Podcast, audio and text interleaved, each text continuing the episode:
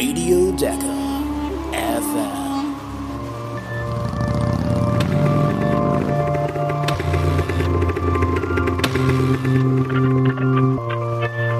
Und hier sind Howie und Chris.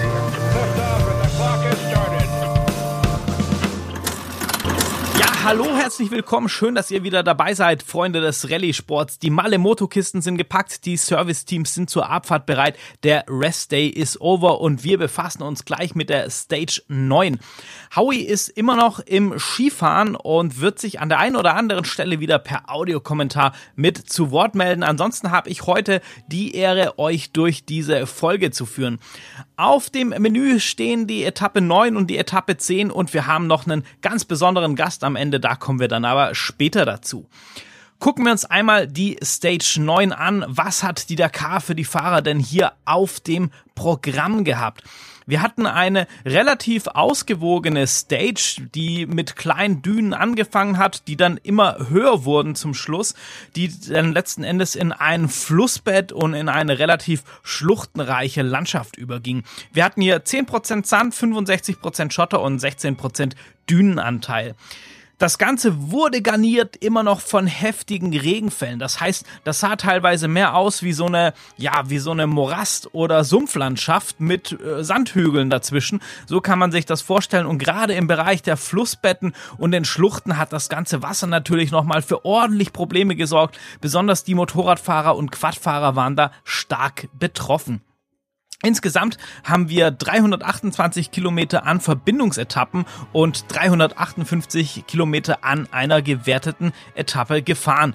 Die Stage ging von Riyadh nach Harad und äh, war natürlich wieder sehr, sehr spannend. Vor allem war das erste Mal das MT Quarter in sich. Die sind da noch nicht reingefahren, da kommen wir auch gleich nochmal dazu. Aber es hatte es auf jeden Fall in sich. Vor allem die Navigation war extrem schwierig dieses Mal, denn die Organisatoren hatten einiges an Tracks an Wegen, an Pisten im Roadbook vermerkt, die dann natürlich auch zur Navigation wichtig sind und die wurden direkt vom Regen weggespült, sodass die gar nicht mehr ersichtlich waren und die Fahrer nur noch die Kompassrichtung, die Cup-Headings im Roadbook hatten. Die waren natürlich nicht so dicht gesät und waren dadurch sehr lückenhaft an der einen oder anderen Stelle. Gleich zu Beginn der Stage gab es dann nochmal Chaos, denn da lagen zwei Wegpunkte sehr dicht beieinander. Einmal ein offener Wegpunkt, der direkt angefahren werden konnte und ein versteckter Wegpunkt, der dann erst aufgemacht hat, wenn man in einem gewissen Bereich ist. Das haben wir ja das letzte Mal erklärt, wie das funktioniert. Und die Fahrer haben alle diesen versteckten Wegpunkt annavigiert und haben dann diesen offenen Wegpunkt nicht gefunden und nicht damit ähm, den in ihrem GPS abgehakt. Und das hat dazu geführt, dass die alle auf diesem Hochplateau Kreise gefahren sind, diese Wegpunkte gesucht haben. Dadurch gab es ganz, ganz viele verwirrende Spuren und äh, die Navigation wurde dann auch für die danach fahrenden ähm, Motorräder immer, immer schwieriger. Gleich zu Beginn, nach Kilometer 18 in der Wertungsprüfung ist Johann Barreda Bord Bang Bang Barrida leider wieder gestürzt. Der hat sich ja schon ordentlich den Fuß verletzt. Diesmal ist es leider noch etwas ernster. Er musste ins Krankenhaus nach Riyadh geflogen werden, denn er hat eine Verletzung an der Wirbelsäule. Das ist wohl nicht so tragisch, aber trotzdem ernst zu nehmen und deshalb ist mit ähm, Johann Barrida Bord Bang Bang Barrida einer der weiteren Topfahrer raus aus der Wertung. Wenn wir schon bei dem Thema Topfahrer sind, dann müssen wir einmal gucken auf das Hero-Team. Unser Sebastian Bühler, der hat leider sehr viel Zeit verloren. Den hat nämlich genau diese Navigationsfalle auch auf dem Plateau erwischt. Da ist er einige Zeit Kreise gefahren, um die Wegpunkte einzusammeln. Besser erging es da seinem Teamkollegen, dem Franco Kaimi, ja auch auf der Hero, mit einem soliden zehnten Platz die Stage beendet. In der letzten Folge habe ich auch Martin Michek angesprochen. Der hatte da Probleme mit dem Oberschenkel nach einem Sturz. Da hatte er wohl am Rest Day einen guten Physio erwischt oder einen guten Arzt. Auf jeden Fall geht es ihm deutlich besser und ist auf einem sehr starken neunten Platz nach dieser Behandlung und nach einem Tag Pause ähm, ins Ziel gekommen. Ja, ansonsten hat man gesehen, dass Kevin Benavidas, den darf man auf gar keinen Fall abschreiben. Sehr, sehr schnell, sehr, sehr konstant unterwegs. Und Toby Price konnte einiges an Zeit, besonders auf Skylar House, natürlich gut machen. Die Stage selber war, wie gesagt, sehr lang, sehr anstrengend und vor allem war es extrem kalt. Also die sind wieder unter bei Temperaturen unter dem Gefrierpunkt am Morgen losgefahren und dann auch relativ lang und gerade in diesem steinigen Bereichen mit dem vielen Wasser war es wohl wieder sehr, sehr schwierig mit der Traktion. Schauen wir mal auf unsere beiden Interviewgäste. Die liebe Kirsten Landmann ist mit der Position 91 aus der Stage gekommen, hat gesagt, ja, es war extrem kalt, äh, extrem anstrengend, aber Gott sei Dank geht es ihr langsam besser. Sie hatte ja die ganze Zeit mit einer Erkältung zu kämpfen und die ist jetzt wohl am Abklingen, sodass sie da wieder deutlich mehr Kraft hatte, mehr Energie hatte und auch natürlich über den Restday nochmal einiges für den Körper tun konnte, einiges an Energie tanken konnte. Stefan Wilken, letztes Mal hier im Interview zu Gast, ist an Position 73 aus der Special bekommen. Auch eine absolut solide Leistung. Stefan ist ja mit einem Team unterwegs und hat da den Tag auch erfolgreich ohne größere Probleme beendet. An der nächsten, am nächsten Tag stand dann die erste Etappe im Empty Quarter an. Wobei, jetzt habe ich gemerkt, wir haben natürlich noch das Gesamtranking oder die Top 10 wie üblich der Stage 9 vergessen. Seht's mir nach, aber das schieben wir jetzt hier einfach mal kurz rein. Auf Platz 1 Luciano Benavidas gewonnen die Stage und damit hat er natürlich auch nochmal ein Ausrufezeichen gesetzt für das Husqvarna Factory Racing Team. Auf der 2 Toby Price, auf der 3 Skylar House. Da sehen wir schon, Toby Price hat hier dann so eine, ja, fast zwei Minuten auf Skylar House zugemacht. Die haben dann nur noch drei Sekunden getrennt. Auf Platz 4 Toscha Sharina auf äh, der BAS World KTM, also im gleichen Team wie Mason Klein unterwegs. Ähm, Romain Domathieu, den hat mir auch schon mehrfach erwähnt, auf der Nummer 5. José Ignacio Cornejo auf der 6. Auf Platz 7 dann Kevin Benavidas auf der 8. Toni Mulec auf der HT Rally Raid Husqvarna. Auf der 9 Martin Michek und auf der 10 Franco Kaimi. Auf der Stage war aber auch noch einiges los und zwar hat äh, es einen Crash gegeben und zwar ist Mason Klein in ähm, Adrian van Beveren reingefahren. Die sind mit über 100 km/h an abgeflogen. Die Airbag-Jacke hat hier auch das Schlimmste verhindert. Klein ist davor schon relativ am Anfang von dieser steinigen Sektion, also in diesem Flussbett gestürzt und hat dabei auch sein Roadbook verloren. Deshalb hat er sich in Adrian van Beveren gehängt, hatte da dann, äh, weil er nicht mehr navigieren konnte, weil seine ganzen Navigationsgeräte ausgefallen waren und beschädigt waren. Und dann gab es da irgendwie eine Überschneidung, wo er ein bisschen weiter die Spur korrigiert hat und in van Beveren reingefahren ist. Gott sei Dank ist beiden nichts passiert, beide noch im Rennen, aber Mason Klein hat einiges einstecken müssen. Ähm, Van Beveren ist recht gut weggekommen und äh, beide nach wie vor im Rennen, aber das war natürlich schon ein absoluter Schreckmoment. So, jetzt haben wir es aber wirklich geschafft mit der Stage 9 und wir kommen zum Empty Quarter, eins der Highlights, eins der absoluten ja, Superlativen der Dakar der Ausgabe 2023. Deshalb habe ich so ein paar Fakten für euch hier vorbereitet. Das Empty Quarter, auch Rub al-Chali oder al-Khali genannt, ähm, auf Arabisch, das ist ein 680.000 Quadratkilometer große Wüste. Das ist so grob über den Daumen gehauen, zweimal die Bundesrepublik Deutschland. Die liegt so im Südosten von Saudi-Arabien, grenzt da an den Jemen und an den Oman und ist eine gigantische, riesige Sandwüste. Speziell die Sanddünen, die bis zu 300 Meter hoch sind, ist charakteristisch für diese Fläche und diese riesigen Dünen erstrecken sich auf eine Fläche von über 500.000 Quadratkilometern. Hier versickern auch ganz, ganz viele Flüsse und es gibt eigentlich nur eine wirkliche Oase, die ist im Norden, die Liva-Oase. Und ansonsten ist es hier wirklich überall trocken und es gibt hier nicht wirklich etwas. Ja, bis circa 300 nach Christus zogen hier Karawanen durch die Wüste und war das eine wichtige Handelsstraße, aber durch die Desertifikation, ja, schwieriges Wort, nahmen in den letzten Jahrtausenden diese Handelsreisen ab und waren dann irgendwann unmöglich, so dass dann auch die Handelsstadt Ubar im Sand versunken ist und heute gehen auch die Beduinen eigentlich nicht in diese Wüste. Am Rand betreiben die so ein bisschen Weidewirtschaft mit ihren Kamelen und die ähm, Rub al-Khali, das Empty Quarter, gilt bis heute als einer der unwirtlichsten und unzugänglichsten Gegenden der Welt und ist auch kaum erforscht und die Rallye Dakar geht hier einmal drüber. Ähm, ganz interessant ist es vielleicht noch, dass die ähm, Düne, die Moreb-Düne, ist die höchste in der äh, in dem Anti-Quarter und die hat einen extrem steilen Anstiegswinkel von rund 50 Grad und hier gibt es rund um diese oder an dieser Düne diversen Motorsport- oder Wüstenmotorsport-Veranstaltungen, irgendwie so Hillclimb-Events, ähm, was dann an dieser Düne stattfindet. Ja, die Stage 10 hat das äh, natürlich in sich. Das war die erste Stage im Empty Quarter und begann mit einer extrem langen Verbindungsetappe von 467 Kilometern, dann eine sehr kurze Special von gerade mal 114 Kilometer, was 100 Prozent Dünen waren und dann eine 42 Kilometer Verbindungsetappe, die dann letzten Endes zum Biwak geführt hat. 90 Prozent der Strecke waren Dünen, der Rest war einfach ein bisschen Sand und ein bisschen Schotterpisten. Das hat die Stage dieses Mal ausgezeichnet. So viel Sand und Dünen gab es übrigens noch nie bei einer Dakar, vor allem in einer Etappe. Das war schon extrem besonders.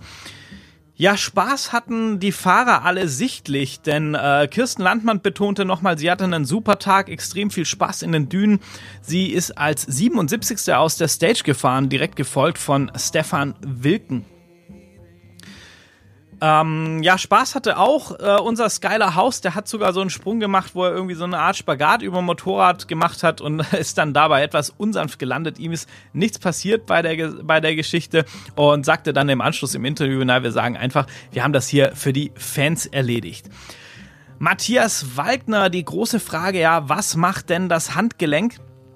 der ist wohl relativ gut zurechtgekommen. Auch ihm hat der Rest Day da definitiv gut getan, hatte auf der Stage 9 mit den Steinen nochmal ordentlich zu kämpfen. Die Dünen gingen jetzt wohl deutlich besser. Der hatte sehr gut gepusht, war da vorne ordentlich mit dabei, ist mit einem Platz 5 aus der Stage raus, hat sich dadurch einen sehr, sehr guten, ähm, ja, sehr, sehr guten Ausgangsplatz für den nächsten Tag, was dann der erste Tag der Marathon, der wirklichen Marathon-Etappe in der Stage ist.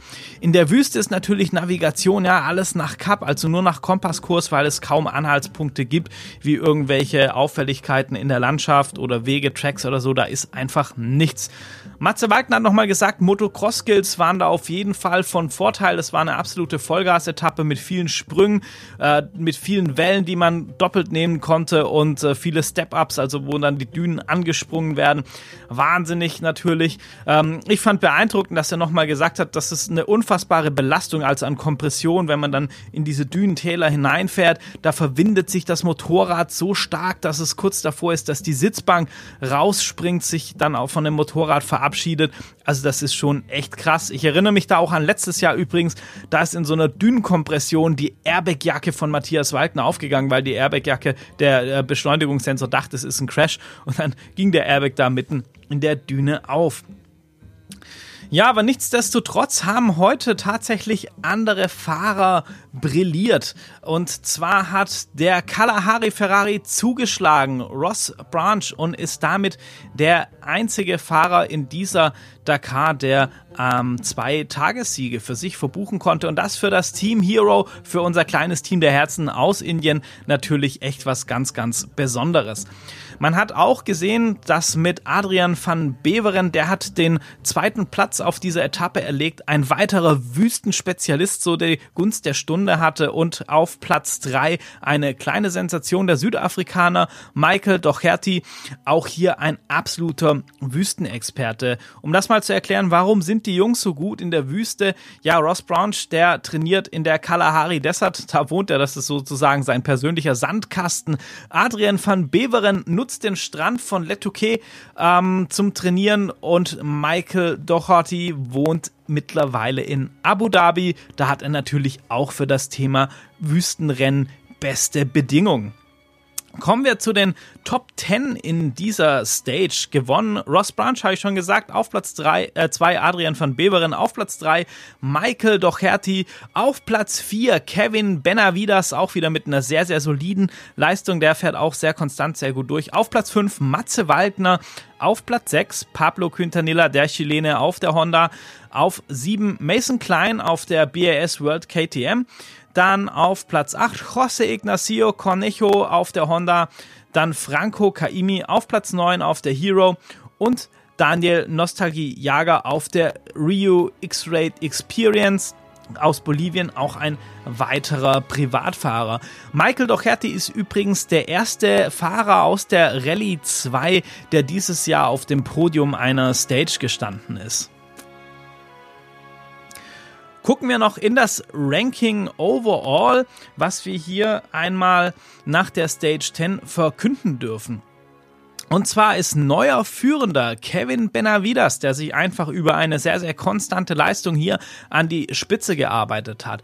Auf Platz 2 Skyler House auf der Husqvarna mit gerade mal einer Minute 29 Rückstand auf Tobi, ah, auf Tobi Price, ja, sei schon. Hier ist die Nummer 3, Tobi Price, das Big Kangaroo mit gerade mal zwei Minuten 10 Rückstand auf Kevin Benavides. Toby Price hat übrigens in einem Interview gesagt, er ist nicht mehr so der junge, ähm, der junge Hotgun, der junge Wilde, sondern er ist mehr so dieser Dieselmotor, der einfach konstant durchfährt. Das ist seine Strategie für die diesjährige KTM, bringt natürlich auch schon jede Menge Erfahrung mit.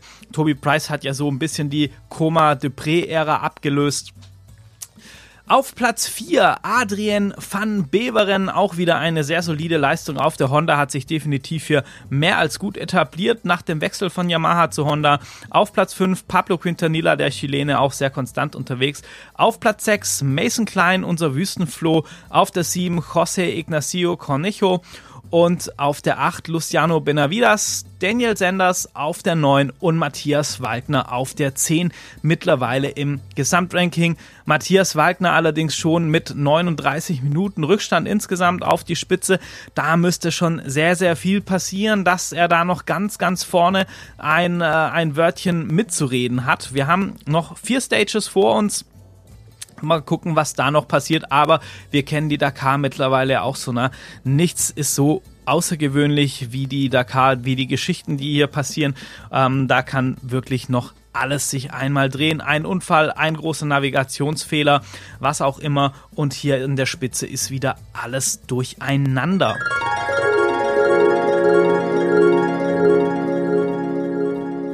Jo Leute, ich melde mich ja nochmal aus Österreich.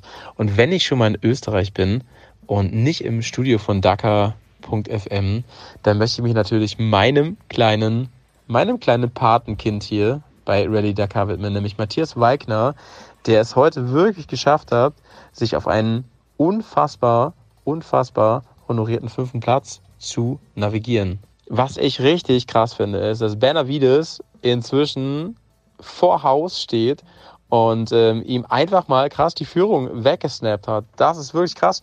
Ähm, Wagner selber, ja, was soll ich sagen? Ich meine, der Dude hat diese Handgelenksverletzung, fährt einfach weiter. Ähm, ihm fehlen selbstverständlich um die 40 Minuten auf die Spitze.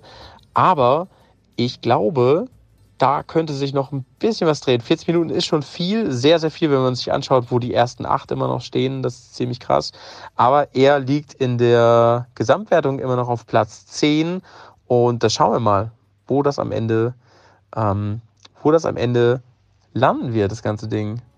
Wagner hat im Interview gesagt, er hat diesen Tag, also heute am äh, Mittwoch, sehr genossen. Und wir wissen ja alle, Wagner liebt den Sand. Das waren hohe Dünen viel, viel besser auch für diese Handgelenksgeschichte als dieses krasse Geröllfeld. Und ähm, gerade im Empty Quarter, da mitten in der Wüste von Saudi-Arabien, ich meine, es ist halt menschenleer, niemand ist da, alle sind für sich, alle sind focused so.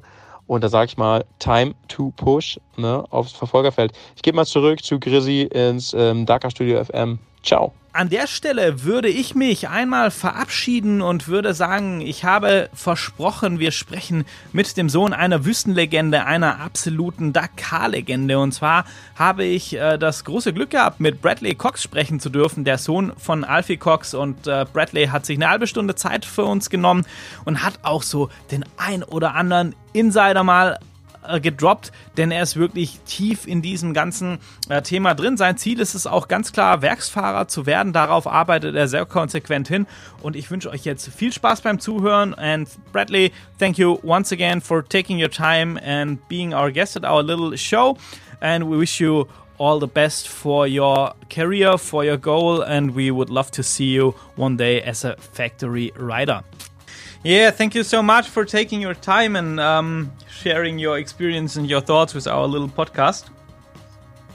no problem, no problem. Thanks for having me. Yeah, yeah, no worries. Um, yeah, we are just um, trying to get rally racing a little bit more popular in Germany. Um, because yeah, okay, cool. Yeah, because it's kind of a niche here, um, not so popular, but we're getting more and more people interesting to follow the sport and uh, go out and creating road books and riding, and so it's really cool. No, cool, cool. Perfect. Yeah, so um, I think I would love to talk to you. I think um, maybe about um, last um, FIM season you ended up um, in, Yes. in third, I think, and then about your future plans. And um, yeah, would love Yeah. to to have a nice chat with you, and that's fine. Yeah, no, I mean, obviously, um, you know, I, I got into rally racing at, at an early age, and it was not really the plan to go rally racing. Um, you know, I, I was a, a motocross rider for a long time until I was 18, 19 years old, and Yeah. And then I made the switch here in South Africa to off road and enduro. And uh, I was a lot in America with the GNCC. And I had my goals to, to be able to race there full time. And um, yeah, really, I had an opportunity to go there, but um, COVID stopped it. Um, Ah. I was, I was, you know, doing some trial rides in America and this and that, and, and yeah, and then COVID stopped me getting to America, and then I was sort of like, you know, what, what next? And um, yeah, one day I was sitting on Instagram and, and I saw a, an advert from Jordi Viladoms of the Viladoms Road Book School. And I Alright. thought, oh, that, that looks cool to try maybe learn a road book. You know, obviously, uh, I think I'm born into the Dakar.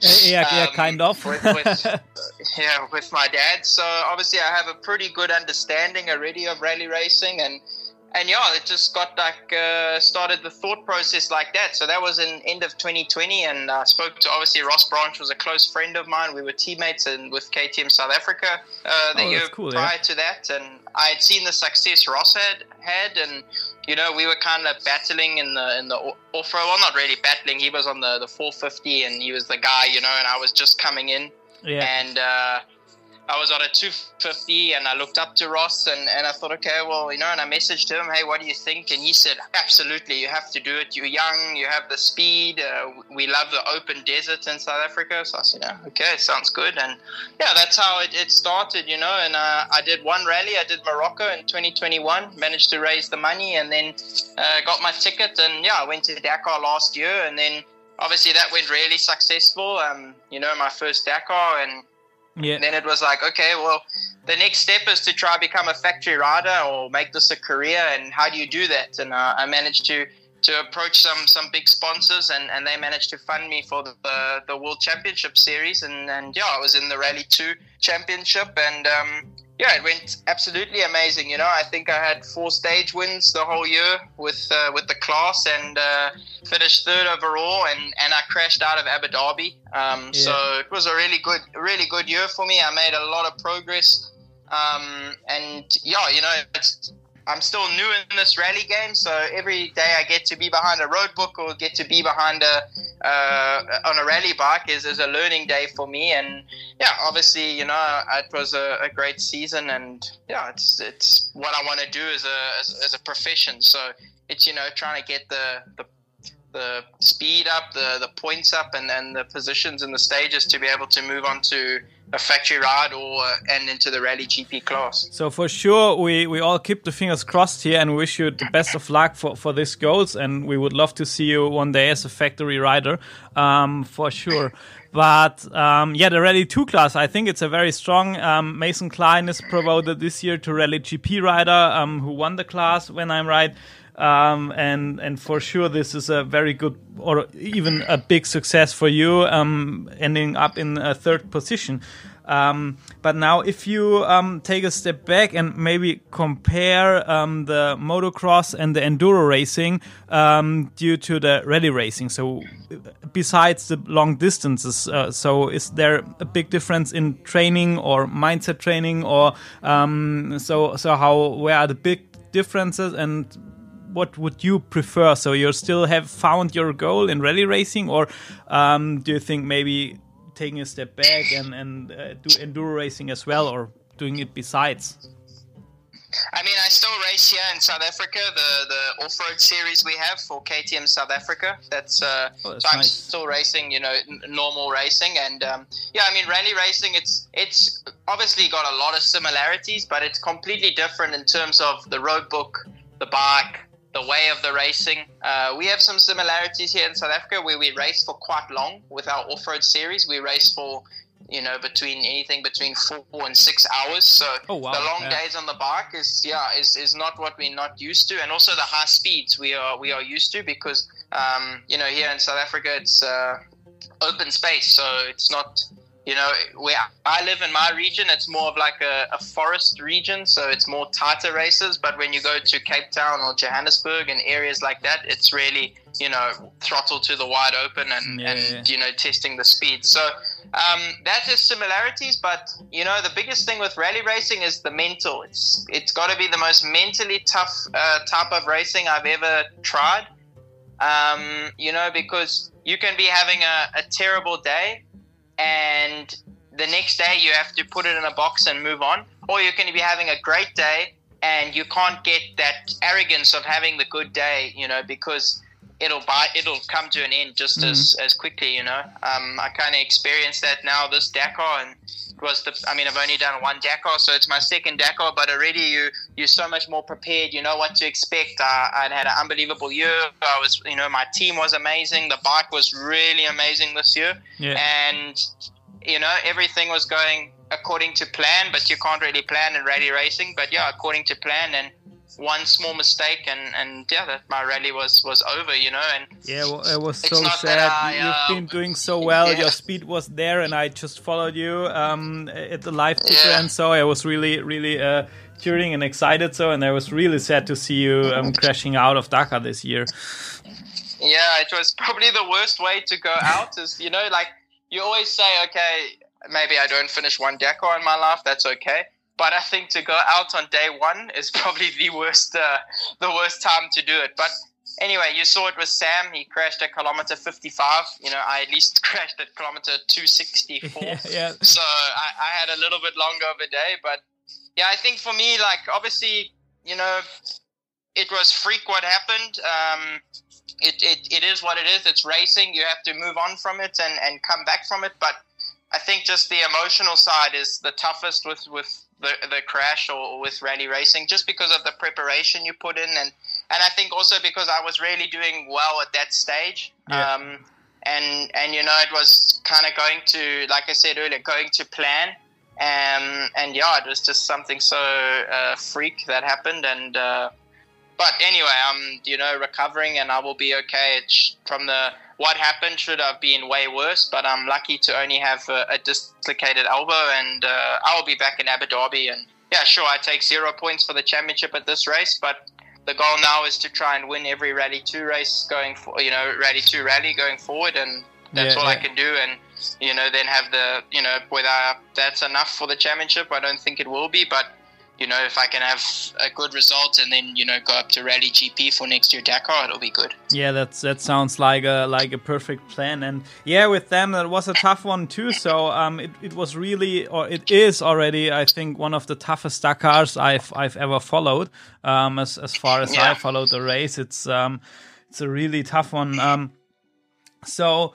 But um, when you told me about riding in South Africa, I was a little bit of jealous because uh, in Germany we are lucky when we when we find a place where we can do uh, uh, two or three hours enduro race, and it's in more loops because we don't have this space. And so I'm really excited. I Yes. will traveling to South Africa this year and do some riding Ah, with cool. uh, with William Evanant and Garrett from Myra together. Yeah. Really yeah, enjoying it. cool. Yeah, you'll love it. You, you'll love it, especially there for Cape Town. It's really nice for the adventure bikes and, and the enduro riding, and it's Yeah. beautiful. We call it the mini Europe because it have the, the scenes of, of Ah, Europe. Yeah, and I know. Germany well. I, I lived there for two years when I was racing motocross. I lived in the south in uh, Saarbrücken. Ah, oh Um, really? So yeah, That's nice. Yeah, So- I know so you Germany know it. well. So Yeah, yeah, perfect. Yes, I know yeah. the, the, the rules. The rules are a lot there. yeah, yeah, yeah, yeah. It's it's uh, not uh, so it's it's a lovely country, but it's not a lovely country for any kind of off-road riding and, and racing. It's uh, no. not not the perfect one. No. Yeah, but I'm doing doing the the uh, Karoo Roadbook training camp with Willem together, so get a little bit of a rally ah, feeling. cool. Um, Yeah, cool, cool. yeah. And uh, uh, yeah, my good friend is my teammate last year was Mike Wiedemann. So Ah, really? uh, yeah, yeah, yeah. Perfect, So I'm good yeah. friends with Mike, and uh, sad what happened to him too. I mean, yeah. yeah. So I. I would love if I don't know if you can talk about that, but um, when you mentioned Mike, what what do you think about the, the problems with the fuel that occurred in a in a race? So to be honest, my thoughts are oh in a in a race where you pay so much money to get even to the start line that shouldn't be happen. Um, I don't know if you're allowed to talk, um, but what are your thoughts about that?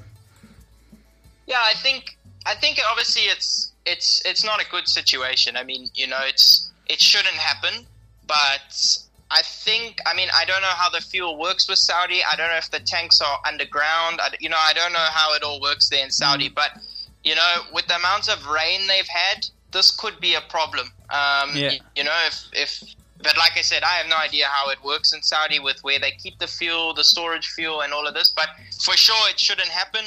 Um, you know, maybe maybe the, the trucks where the fuel's kept had a small hole somewhere, and the rain it, it went in there. But yeah, it should not happen at, at these type, especially at Dakar. And it's sad, you know. You see what happened to Mike, what happened to Ross. Um, Yeah, you know, a lot so of guys have had have had water, and and um, but anyway, it's that's life, and it's it's the the luck of the draw, and uh, you know, you yeah, it's uh, it's life, you know. But for sure, you know, people will come back from it, and it's Dakar. It's a, it's the most uh, addictive drug you can have.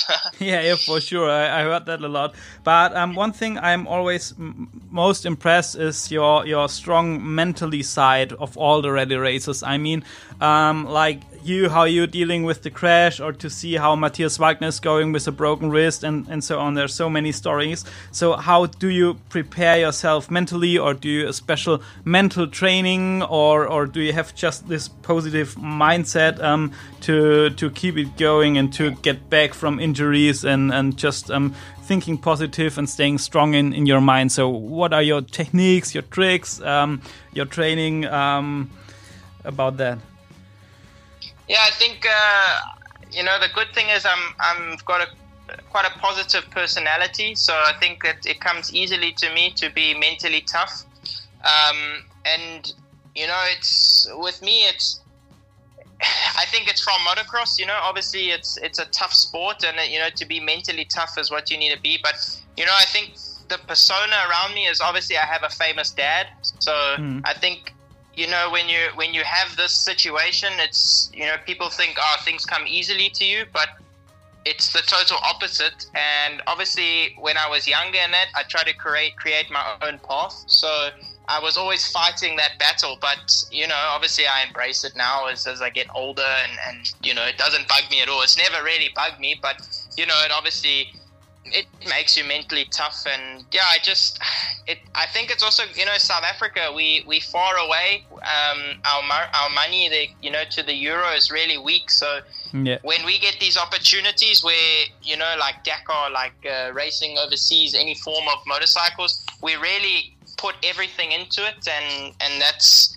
because of yeah we we know we have one shot kind of thing you know and i think to be the top rally racer, you have to be mentally tough. You know, you can't be weak at all. You need to say, you know, when I mean, I try to put my elbow in by myself to to carry on because I just yeah, I got to be- goosebumps if I when. I heard that. I, I really got So, goosebumps. So that's uh, yeah, you know, because I, I the I jumped off the dune and it was obviously massive. And when I landed, there was so much G-force that yeah, it popped my elbow out, and I didn't have a big crash or anything. And mm. I went to pick up the bike, and I realized, oh, you know, my arm is not connected to me. so I said, no, I, I have to get it back in now while the adrenaline's pumping. And yeah, I stood on my hand and I was pulling up and up and up, and nothing was happening. And then I put the hand on the bike, trying to, and after five ten minutes of trying this, I realized, yeah, it's over, you know. And I lay next to the bike, crying my eyes out, and then I had the idea, let me YouTube how to put it back in, yeah. but there was no signal where I was. Ah, so I was okay, oh, okay. okay. Now it's really over, and yeah, then when the bike was when when the helicopter arrived, um, Sharon Moore rode my bike on top of the dune to get it out of like the way because it I was obviously in a dangerous spot, and I was sitting on the dune, and I thought, okay, if I ask the medics to pop my elbow in, then I'm just gonna run to the bike and get on and go, you know, without them trying to hold me back or anything. But Yeah. no, it was it was a little bit serious, but yeah. yeah, you just have to be tough. You know, I always, I always say to myself that um, it's a saying. It, I always say pain is weakness leaving the body. So every time I'm in pain, I say, oh, it's just it's weakness leaving your body. You know, and as, as stupid as it sounds, you know, it, it you really that yeah, you got to have that mentality. Is Yeah. just to be you know tough as hell and. Yeah, it, helps you in everyday life, you know. It, So. it- it doesn't sound stupid to me. I love the way of thinking. Um, so that's that's the way you have to tackle life, I, I guess. Um, yeah, for sure. Um, I have one question ab- about the bike. So I think um, KTM they introduced last year the new rally bike. And if I saw it right on Yeah. the on the picture, you've been riding, or uh, the most riders have uh, the let's say older version of the, of the um, factory rally bike. Um, can Yeah. you tell us about the difference, or have you maybe got your hands on on on the new version? So do they ride different, or um, I think the frame is completely changed. Um, what what are your thoughts or your knowledge about that? So yeah, the, what the factory guys are on, so the two, the three KTM riders, the two Gas Gas, and the two Husky, that is the completely new bike. Um, it's a factory bike. It's not yet available for the public, um, so it's completely different. It have an enduro frame where we have the the trellis frame. Um, it's it's smaller, lighter. It's you know all of that. So that I haven't had an opportunity to to ride it uh, properly.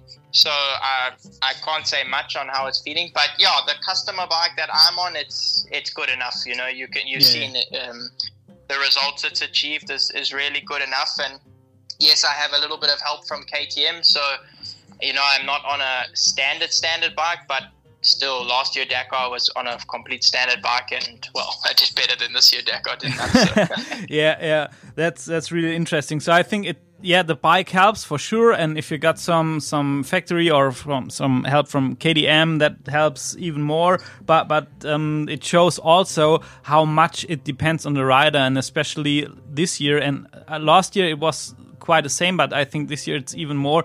If you see how many um, Rally 2 guys are really um, messing up in the front, um, which are doing very Yes. fast, having good results. Um, so it's really, really close. So the level of racing is really high, not even in the Rally GP ranks, uh, also in the Rally 2. And so many private riders are doing an awesome job, I think. So um, that's really amazing to see. Yeah, exactly. But I mean, you know, rally racing, you can have the fastest bike, but if you can't navigate, going to have no results. So the navigation is 80% of the race. Yeah, that's that's true, and uh, it was quite funny to see uh, a video. I think it was yesterday where all the cars been circling around in- Yes. in, the desert without without the tracks of the.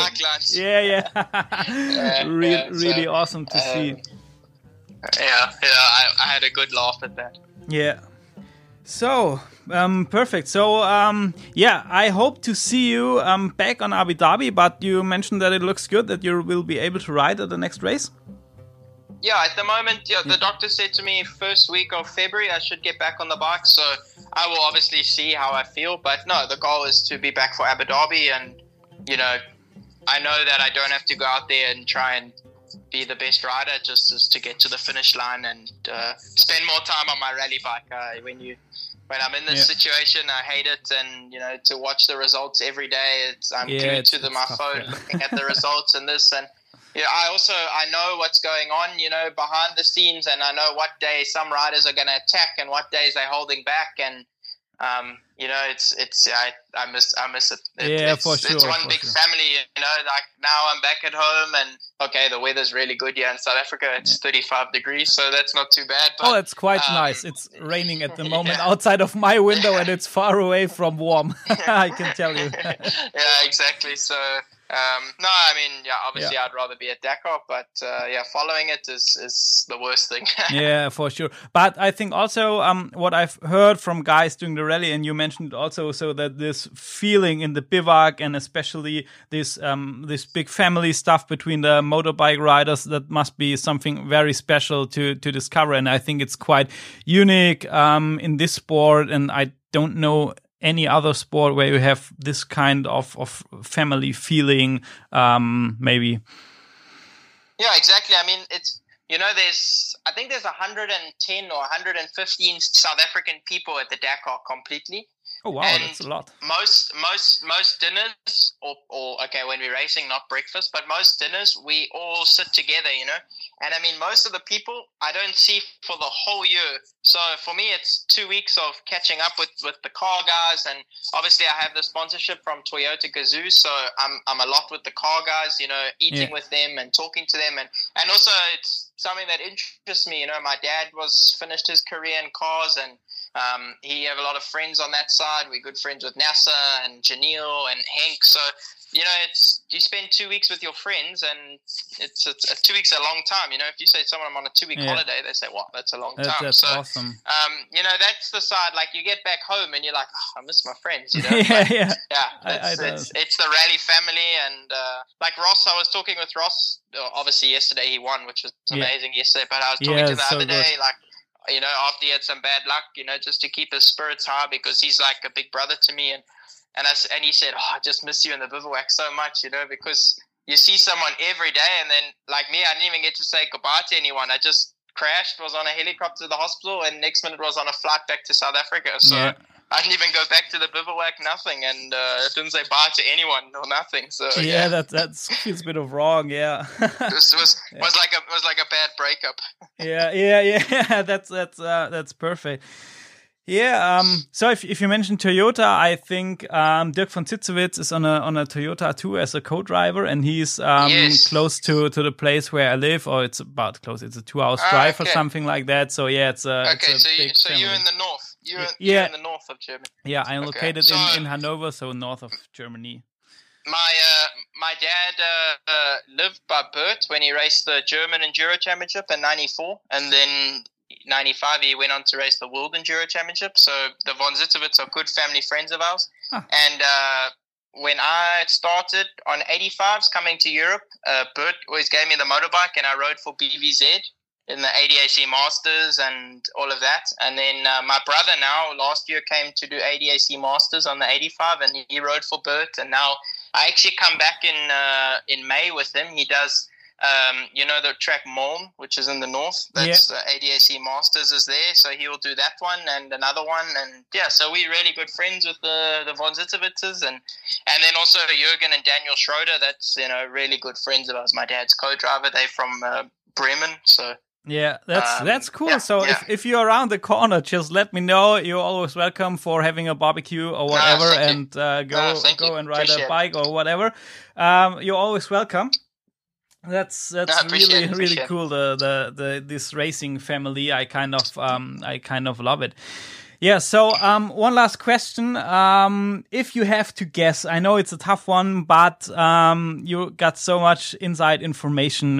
Who do you think would be maybe winning the Dakar this year? So, um, I mean, it's yeah, again, a lot of happened, but um, who do you think would have at the moment the best cards?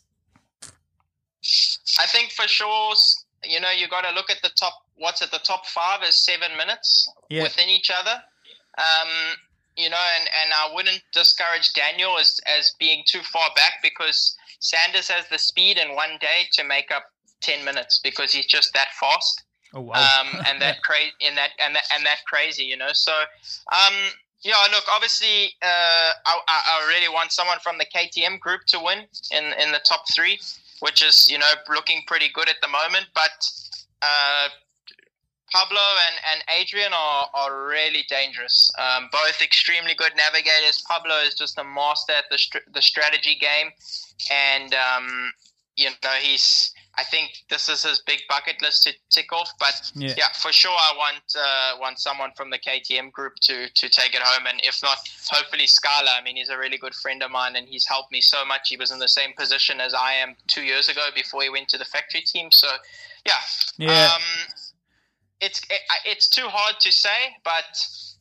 Uh, it all depends. I think by I think by the there's 14 stages, so I think by stage 10 it'll be you know who's ever within five minutes of the leader, and also how obviously the leader plays it. If whoever wins stages lose, you know, Yeah. the time bonus helps massively now. It's but the Makes days it a are little getting bit much more shorter. fair. The so I mean now, for instance, they're getting at least five to six minutes back in time bonuses because the stages have been so long. Yeah. But from tomorrow, okay, tomorrow is quite a long stage, but from uh, stage 10, it's only 115 kilometers. Um, and then I think it's like 115, 220, another 100, and then 160. So there's only stage bonuses until the refill. So now the refill is only going to be at 100 Ks, and generally the stage bonuses are every 40, 50 Ks. So the maximum you're going to get in a bonus is two minutes if you lead the whole day. Yeah, and that's so nothing. you're not gonna, you know. So I think there's gonna be a big strategy game coming into play. Um, obviously, I can't say what that would be, but um, yeah, I mean, it's definitely the top three have a good chance. Sanders is not an outsider, and the two Honda boys are dangerous. Yeah. So we see. Yeah, thank you very much for for this uh, for this and- about that. And what you know, like Honda have a really good navigator in Nacho. They, you know, if they get Nacho to win a stage and him to lead out for that to help the others, KTM have good navig. You know, Luciano is a super good navigator. He's a bit out of the general, so get him to win more stages, lead Yeah. out. Um, I think Price is doing very very you know- good as well at the moment. Yeah, I think. I, I mean, I don't know for sure, but maybe this is Toby's last Dakar, and I think he wants to go out with a bang. If, Hmm. Yeah. if it is, you know, like I said, I, I, Yeah. the problem is they say they want to stop and then they win, and I And carry then on they, I yeah. love it. And But, but I think they- we would see Toby love it, back on four wheels for sure at the Dakar. yeah, I think I th- I think so. So let's see. It's going to be a super good week of racing, and uh, I'd rather be in it, but I can't wait to watch Yeah, it. yeah, uh, perfect. We will watch it too. And oh, I mentioned already last question, but I got one more if it's okay. So you mentioned the the, the strategy game. So and the the Yes. Rally Two class, it's um just for. I mean, learning is is a is a bad word if I see what what or how good you are guys riding. Um, so. I think yeah, there's nothing to learn, but what what are the differences between, or what things are you checking? What are you learning from the Rally GP guys, from the from the pro guys? Is it the strategy game? Is it how do you plan your race and how do you act when you push, when you take a little bit back? Um, so, what are the basic points you you can learn from a from an experienced rider like Price or um, Matthias Walkner or whoever? Yeah, I mean, for me, like I can't talk for the other guys, but I mean, Rally Two, you're there to learn. So for me, I, I attacked every day. I didn't really have a strategy. Every race I was at, every stage I did, I attacked. Obviously, the feeling you have is how hard you can attack or how fast you can go. But I always wanted to try and finish around fast riders. So either they could catch me, pass me, and then I just hang on and, and watch them, or I catch them if they're slowing down and I, I learn what they're doing. Um, I- last year was so crazy at uh, Dakar last year. The first week I rode uh, either, or what was there? There was six days before. So three days I rode with Pablo nearly all day. And the other three days I rode with Barreda because obviously they led out the day that, you know, then they were a bit, a bit back in the standings because they led out. Yeah. And I was just consistently between 10 and, and 18. So I was always around there. And just to learn, like, okay, why do they do that with the navigating? And okay, this is how they attack the dunes, and this is how they ride on the hard pack. So that was super cool to to see. Um, and yeah, I mean, that was always my plan to be around fast rally GP riders, either catch them or be past and, and learn from them. Um, yeah, that's kind of was my plan because I'm too early to start learning the, the strategy game and, and I'm not, you know, I would love to say, oh, I'm planning to win Dakar next year, but realistically, my plan is to, well, I need to finish Dakar because now I've crashed out of one. But, uh, you know, first get into the top 10, get into the top five, and then go from there. Yeah, perfect. That sounds like an awesome plan. So, Bradley, thank you very, very much for taking your time and having this uh, conversation with us. We keep fingers crossed. We keep No an eye off you, and I wish you all the best luck and uh, would love to see you as a factory rider in the future years. and yeah, maybe we can have a talk in the future again and see how your plans are going. Yeah, for sure. Okay. For sure. Thanks, Chris. I really appreciate it. Yeah. Okay, goodbye. Thank you very much. Bye. All right, bye. Ja, liebe Freunde, das war Bradley Cox bei uns im Interview und wir melden uns dann wieder am Freitag und biegen dann langsam auf die Zielgerade ein der diesjährigen Rallye Dakar. Bis dahin macht es gut, bleibt sauber und viel Spaß beim Verfolgen der Rallye Dakar.